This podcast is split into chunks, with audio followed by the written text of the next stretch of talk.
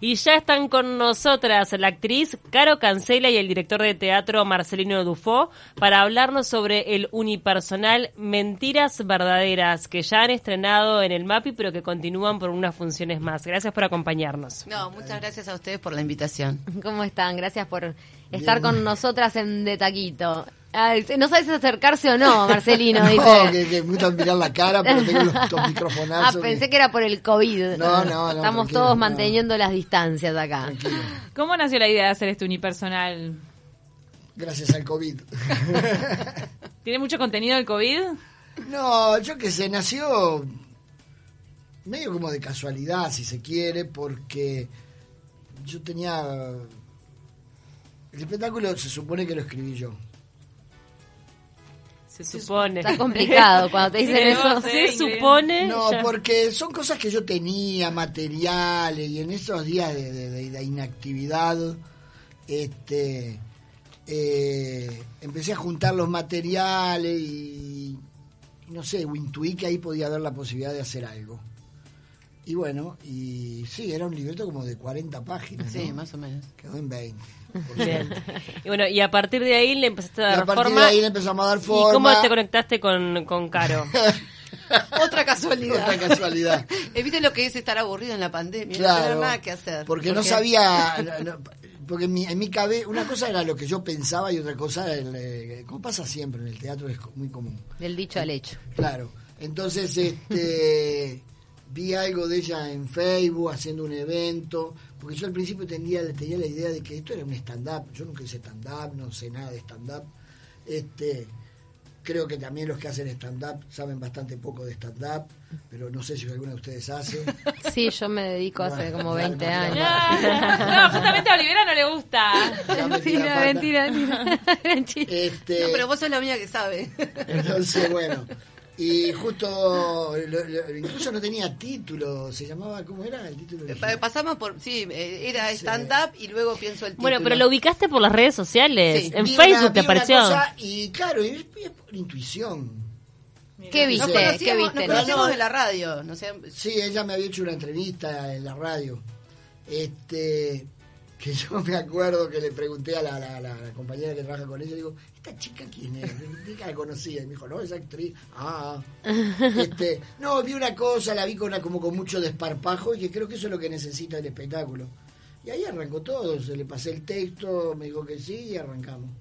Bien. Habla sobre el consumismo, el machismo, el arte, la política, todo, recorre todos los temas. sexo Sexo también. también. ¿Todo en el marco de la pandemia o no? No, no tiene nada, No, no creo que no. No. tiene nada que ver con la pandemia. O sea, si bien este proyecto surgió en la pandemia, eh, pero los temas que habla, ella es actriz, eh, como dice ahí Larce, es actriz, uruguaya, cinco bicho, y, y habla de las cosas que le pasan a ella como mujer, pero también como actriz, que es lo que nos pasa con, con las relaciones, con el sexo, con la religión. eh, nada, cuando salimos vamos a un cumpleaños, a una fiesta, nos reunimos con amigos, qué es lo que nos pasa. Este, con la profesión, por qué eligió esta profesión, a qué se dedicaba antes. Y también hay una experiencia en un programa de televisión. ¿Eso es real? ¿Está basado en una experiencia real? No, eso no. No, No, pero no, es que es no, pero mira, de todo lo que sucede, hay muchas cosas que me pasaron a mí, que estaban feminizadas, obviamente, eh, y sobre todo en algunos conceptos, ¿no? Que cuál es el concepto del arte, cuál es el concepto de, mm, por ejemplo, que son frases incluso que yo le escuché a otros colegas, ni siquiera, A ver, dale, adelantanos por alguna. ejemplo, ¿qué es el arte? Una expresión. Cagarse de frío. también. Ah, cagarse de frío. Depende cómo, cómo lo armes, ¿no?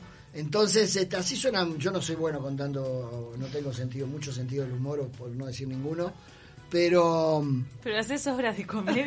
no tiene Claro. nada que ver, no tiene nada que ver. No en no el tiene- lenguaje escénico, sí haces comedia. Sí, sí, sí, sí. sí. O Yo- sea, te das, te yo das- adhiero a la frase que dice Gustav, el humor salvará al mundo. Claro. Yo creo que no lo va a salvar, pero bueno. ¿Y qué, y qué libertad le diste a Carolina para que también creara? todas. No, todas. tra- trabajé, Sí. La verdad que sí, trabajé sí. No, no de manera ni especial, ni particular, ni con ningún tipo de prejuicio de que Ay, yo no conozco a esta mujer, será buena, será mala, porque si... Primero que yo no soy quien para decir si es bueno o malo, después decir lo que haces no me gusta. Y bueno, y si te digo, Bueno, así es el arte. Te lo digo, porque así es el arte. Te lo digo, mira, no me gusta lo que estás haciendo, yo qué sé, creo que la erré. Asumo la responsabilidad y la erré. ¿Crees que había cosas que hacía falta decir por lo que te inspiraste para, para hacer esto? ¿Qué es lo que Ya está todo dicho y está todo hecho. Lo que pasa es que somos como reiterativos. O Este, como dice ahí, a veces Además no toca lo- y hay que claro, volver a y decirlo. toca los grandes tópicos que lo toca de, yo qué sé, de la tragedia griega en adelante, que es lo que conocemos, ¿no? La el tema de la libertad, el amor, las luchas por el poder, la religión, los celos, la envidia, yo qué sé, todo eso. Cualquier obra de teatro, los temas, si lo mirás fríamente o escarbás un poquito, aunque hablen de, de los pingüinos, Mm. Están hablando de algo, uno de esos temas. Casi todas las son- expresiones artísticas, en realidad. Claro. Arte, música. Sí, yo hablo de teatro, que Sí. es en la que me muevo, los claro, músicos se que, se defiendan ellos, ¿no? Sí. Defienden lo mismo. Yo creo que los temas sí, no, Pero son no temas nuevos, universales. son temas universales este, que nos pasan a todos, pero eh, porque el teatro es eso, es un poco, es la vida misma llevada al escenario. El tema es que para La voz decir del algunas texto que te cosas, atrajo de, de, de lo que él te presentaba como para decir Me- lo primero que me atrajo fue que me llamara Marcelino Dufo. ni hablar. este, eso fue lo primero. Eh, yo justo estaba Causa mucha gracia esos pensando- bueno, lo que pasa es que está, él, él porque es, es sencillo y humilde, pero no, yo, yo la verdad que estaba eh, por esto, eh, de, de hecho él me ve en, en las redes por algo que yo ya estaba buscando, en definitiva estaba haciendo ese camino como para hacer presentaciones sola, no stand-up, pero sí unipersonales. Entonces que justo me llame él y que sea, él tenía esa idea y yo también estaba trabajando y estaba a su vez haciendo talleres también para hacer, para aprender a estar sola en el escenario, cómo comunicar no es lo mismo No, que estar con un elenco, este y, y bueno, así que creo que todo se fue dando eh, como él lo quería, como yo lo estaba buscando, coincidimos y me gusta esto de, de poder decir las cosas que nos pasan desde, desde la comicidad, porque en definitiva todo lo que vos ves en el teatro es lo que nos pasa en lo cotidiano. Lo que pasa es que después, cuando uno toma cierta distancia con esos hechos, los desdramatiza y, y entonces los podés decir, de- a vos te pasa una cosa, hoy muy dramática, pasa un año y decís, mirá lo que, mirá por lo que lloré, mirá lo que hacía. Y después le empezás a poner comedia y cuando se lo contás a una amiga, ya no se lo contás con el pañuelito, ¿viste? Ya, ya está, no, no, no, no, cuando yo te cuente lo que me pasó. Y creo que esta mujer un poco es eso, ¿no? Este, son las cosas que te pasan en lo cotidiano, pero dichas desde la comicidad, que aparte es mucho más fácil para el público eh, quedarse como pensando, ¿no? Porque no me lo está diciendo en una mala, le está poniendo como la comicidad, pero hay un pienso en todo ¿Y esto. es innata en vos la habilidad para la comedia? Eh, yo creo que sí, así lo ven los directores, aunque a mí me encanta hacer drama, así que ya te, te lo digo porque te- como tengo el director acá Porque cerca. viste que casi siempre pasa, cuando sos bueno en la comedia, en realidad querés el drama y, A y veces- viceversa, ¿no? pero sucede que a veces, mm, de manera, mm, yo creo que incorrecta, se encasilla la gente. ¿no? Como encasillan a un director. eh, no, vos sos bárbaro dirigiendo drama, vos sos bueno dirigiendo comedia. Yo pienso que el buen actor, que creo no son pocos, el buen actor o el buen director o actriz o directora puede, debe hacer todo. Obviamente, hay que, claro, a- lo que pasa es que hay algunos que naturalmente tienen el don para, yo qué sé, por ejemplo, yo creo que, que voy a dar nombre, no tengo problema, porque se lo he dicho a él, Pepe Vázquez es un gran actor dramático, sin embargo hace mucha comedia, porque es buen actor, punto. Y Milce Viña, que más bien se dedicaba al humor, era una gran actriz dramática. Y yo qué sé, y entonces Depende de muchas cosas. Si ustedes han hecho, hacen o han hecho teatro, o en el caso saben que cómo es esto, ¿no? Este, no, ¿Era broma o era en serio? porque, porque a Era veces. broma de Olivera, Bueno, no, no hice stand-up. que Yo conozco de director. No, yo con lo único que no transo. 20, Te va a ir a buscar. Te va a ir a buscar en Facebook a ver si haces humor, ¿eh? No, no, no, no, no, yo no, no, además no busco en Facebook, me- no me, me olvido. Este, eh, lo único que yo no transo, que creo que eh, y es muy común en el teatro uruguayo, no sé en otros países que se arreglen, es, por ejemplo, ah, voy a invitar a fulanita. Y te dice otro, ¿no? Y vos pensás, fulanita, ahorita a veces vos estás armando un elenco, ¿y por qué no invitas a fulana, a Mengano, a Sultano? y vos tu opinión, acer- acertada o no, es que no te gusta fulano o mengana. Porque considerás que no es buena actriz o porque para ese papel no, no encaja. Lo cual le podés cerrar de aquí a la China, pero Claro. es así, así son las leyes de juego. Entonces vos ahí cuando te presionan, porque a veces los colegas te presionan, te presionan, y te ponen al filo tenés que decir, no, pero mirá, fulano o mengana no es buen actor. Ay, pero es tan buena persona. No, esto que yo cuento que es una también. pavada que No, puede ser graciosa, es súper, súper, súper común. Súper común. El amiguismo en el Uruguay. Sí, no sé, yo hablo del teatro, este, pero ni, yo creo que ni siquiera va por el amiguismo, es porque hay gente que te cae bien, porque yo que sé, así como hay gente que, vuelve, que uno le cae mal. Yo me acuerdo que trabajé una vez con un actor muy, muy bueno, muy, muy prestigioso. Entonces, el día, un- no sé si habíamos estrenado, estábamos por Ay, estrenar. para, ¿vas a hablar de mí? No. No, no. Ah. Entonces me dice, me dice, ah, yo te quiero, te quiero agradecer, este, que, que me hayas invitado. Bueno, está, gracias, fulano. Este, no, porque no sabes que yo dudé en aceptar. Y bueno, yo qué sé, si dudaste aceptar, dudate, no sé tu problema. Este, pues sabes qué, me dijeron que vos eras medio loco. Chan. No, que era medio así, andás a ver, yo qué sé. Bueno, eso era una bola que alguien, por no sé qué interés, que habrá corrido por ahí. No, no, no trabajes con fulana, con mengano. Pero no importa la química en el escenario. Sí, claro. Pero en, en todo, si ustedes tres acá no tienen clima entre ustedes, estoy seguro que se estarían tirando los micrófonos por la cabeza, no hablando. no sale lo mismo, claro. No sale lo mismo. Pero, bueno, conozco casos vivientes, ahora no porque ha habido una renovación muy grande de actores de la Comedia Nacional, que cuando te estaba hablando, yo por ejemplo ahora te estoy hablando a ti, te estoy mirando a los ojos. Miraban, te miraban la coronilla. Te amo, te quiero y te estaban mirando acá arriba. Porque Grandes. No, yo qué sé, yo qué sé. Ahora, ¿no les pasa que ahora con el tema de la pandemia y que los recursos están tan limitados? ¿Qué recursos? Para todo, sala, eh, aforo limitado, todo es limitado. Entonces yo estoy en pandemia poco menos de que me conocí. De- bueno, desde que arrancaste, Desde que desde el teatro arrancó. Eh, ¿No les pasa que cuando se tiran a hacer algo tiene que ser algo que de verdad valga la pena Nunca lo 100%? sabes. Nunca lo sabes. Sí, primero eso Nunca que lo nunca lo sabes. Después que eh, yo hablo por mí, pero pero, Siempre se pero arregla, lo hablo siempre con, con mis colegas.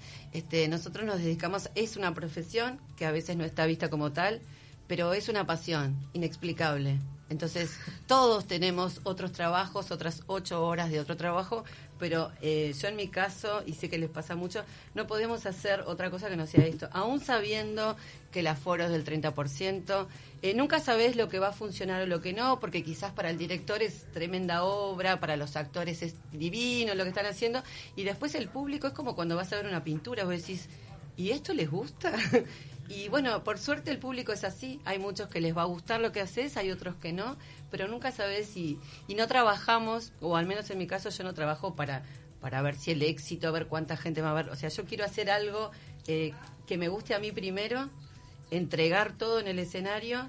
Y si puedo colaborar con algo de que está transmitiendo esa obra, bueno, genial. Y si gusta a mucha gente, también.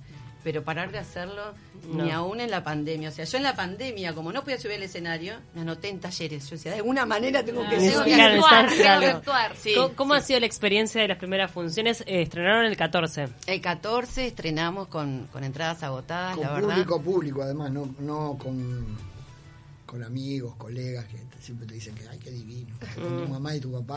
"Ay, qué Mm. No, pero está bueno, nene". también indica que hay una necesidad, ¿no? De, de la gente de ver espectáculos, de consumir. Supongo que sí, supongo que sí, sí. hay menos espectáculos. Por eso.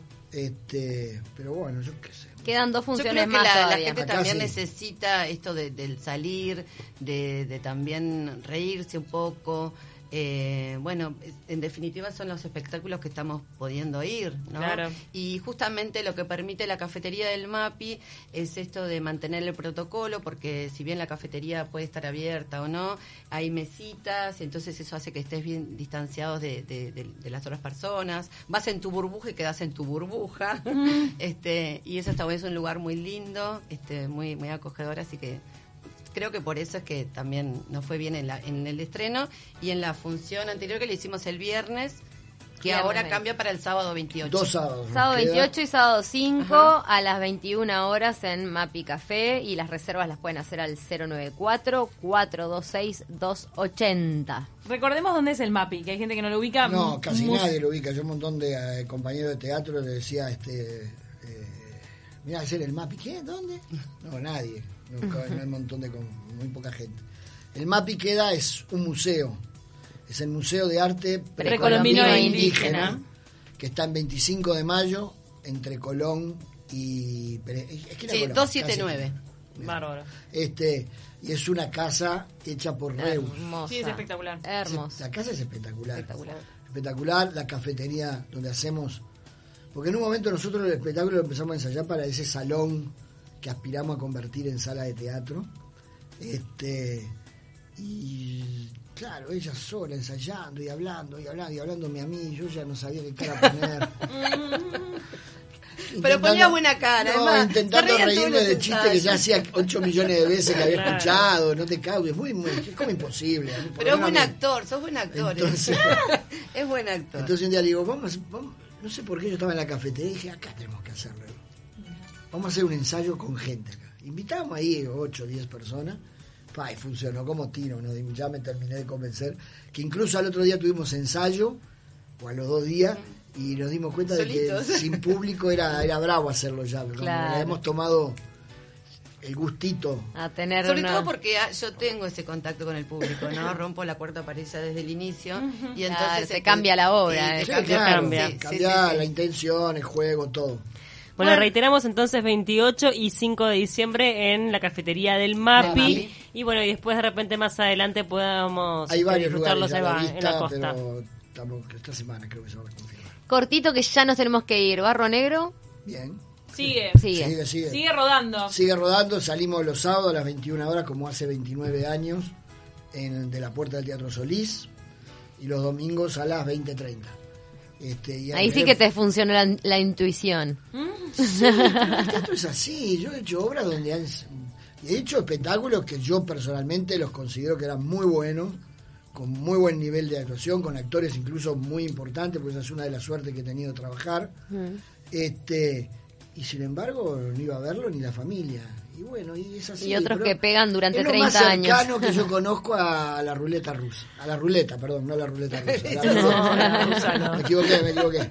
Muy claro, bien. con la ruleta vos tirás la bola y no sabés dónde. Y en esto también. En este le- Todos aspiramos. Negro a el ocho ganar salió, el Negro ¿eh? el 8 o a que esta obra esté. No, tre- no 30 años en cartel, 300 años, que estén los hijos, los hijos, los hijos. Pero bueno, es así.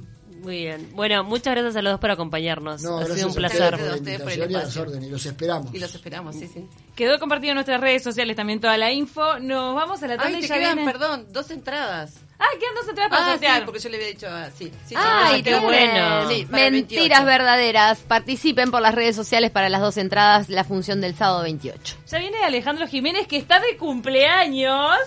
Hoy Vino cumple. a su cumpleaños acá a hablarnos de las postales montevianas. Ya venimos.